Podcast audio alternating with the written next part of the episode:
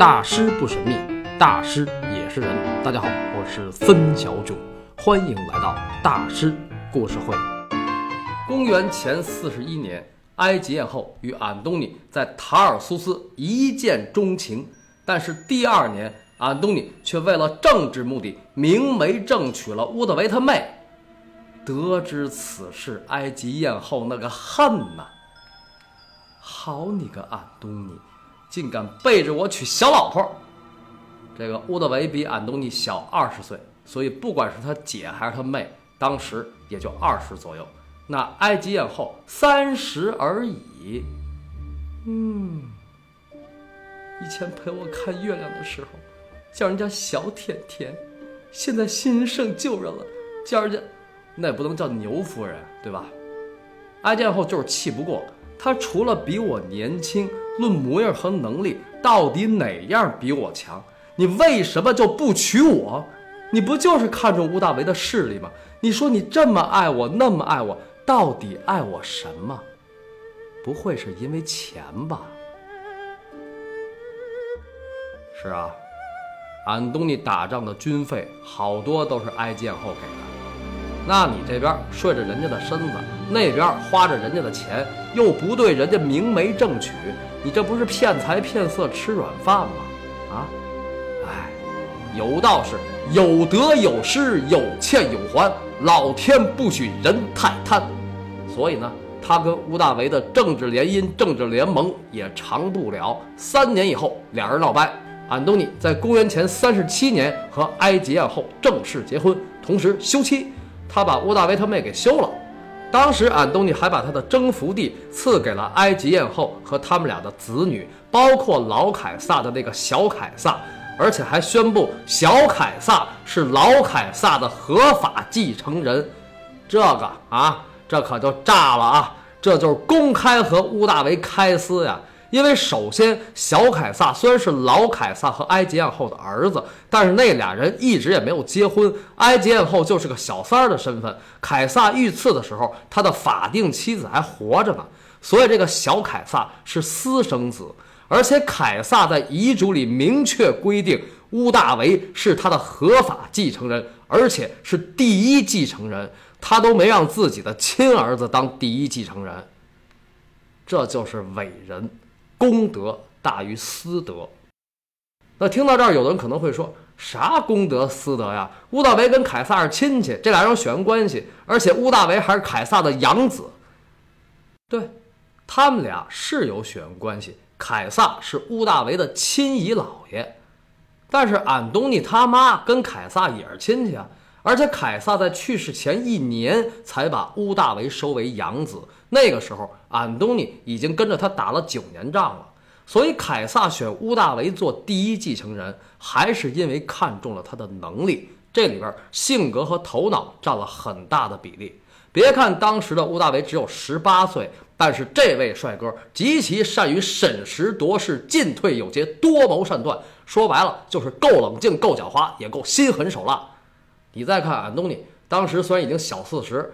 但是性格单纯而冲动，打仗绝对是把好手，可是人际关系处理的一团糟。凯撒生前因为这个事儿多次跟他发火，所以这种勇将就不能放在首都招事儿。那么凯撒死了以后，安东尼的地盘一直在西亚那一片，根据地是在埃及，而屋大维的地盘是在地中海，根据地是在首都罗马。但是现在俺东尼这么一折腾。乌大维心里可就乐开了花了。我说：“老安同志啊，您那脑子真的是被驴踢了吗？不管怎么说，你也是个罗马元帅，你一个堂堂罗马人，却把好处都给了那个埃及娘们儿，而且居然还把那个小杂种定为凯撒的继承人。这天底下还有你这样的二百五吗？啊？”你这么做，就是我答应，罗马人民也不答应啊！真是不作死就不会死啊！所以你和那个埃及娘们一起去死吧！然后他使劲在罗马一煽呼，举国上下群情激愤，安东尼是个叛国贼，我们要对那个埃及的娘们宣战，把罗马的地盘抢回来，吃了我的给我吐出来。所以，终于，公元前三十一年九月二号，在希腊半岛西海岸的阿克提姆，乌德维与安东尼双雄对决。这个阿克提姆海战非常著名。它是罗马内战中最后一次大型战役，也是欧洲古代三大海战之一。当时的罗马海军有战船四百艘，而安东尼战船五百艘，这五百艘里有一半都是埃及艳后的。所以你看这姐们儿啊，多够意思！保家卫国，与夫君同生死，共进退。可是呢，等到大战开始。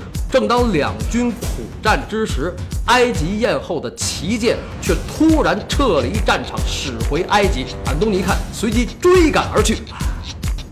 这哪像一个身经百战的指挥官干的事儿啊？结果，安东尼的舰队几乎全军覆没。到第二年八月，乌大维兵围亚历山大城，安东尼见大势已去，伏剑自刎。埃及艳后随即自尽而亡，古埃及的王朝历史到此结束。埃及艳后最终既殉了国，也殉了情。但她当初为什么要临阵逃脱呢？难道是因为贪生怕死吗？我个人认为，如果是贪生怕死，她就没有必要自尽。有的资料说，埃及艳后是因为色诱乌大维不成才自杀的。这个说法其实非常扯。埃及艳后死的时候三十九，屋大维当时马上三十三，一个徐娘半老，一个春秋正盛。埃及艳后会为了活命去勾搭这个小鲜肉？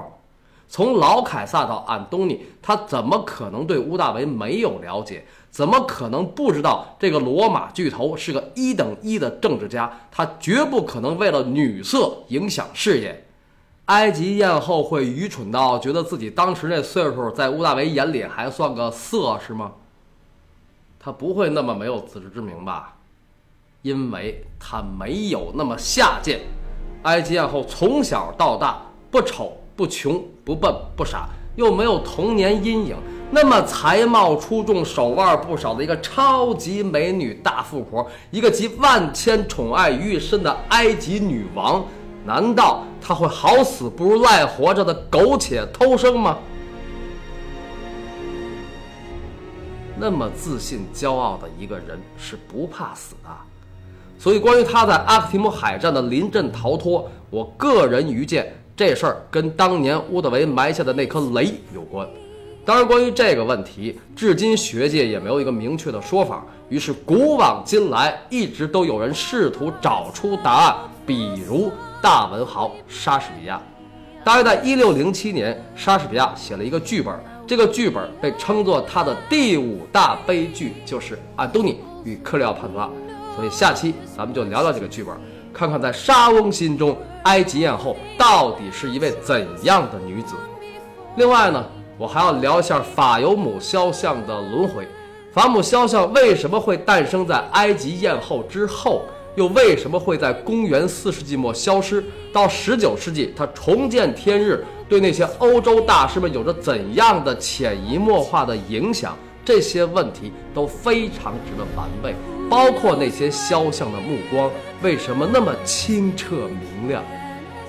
所以下期节目超级精彩，因为法尤姆肖像和莎翁名句都是经典不朽，不要错过，下期再会。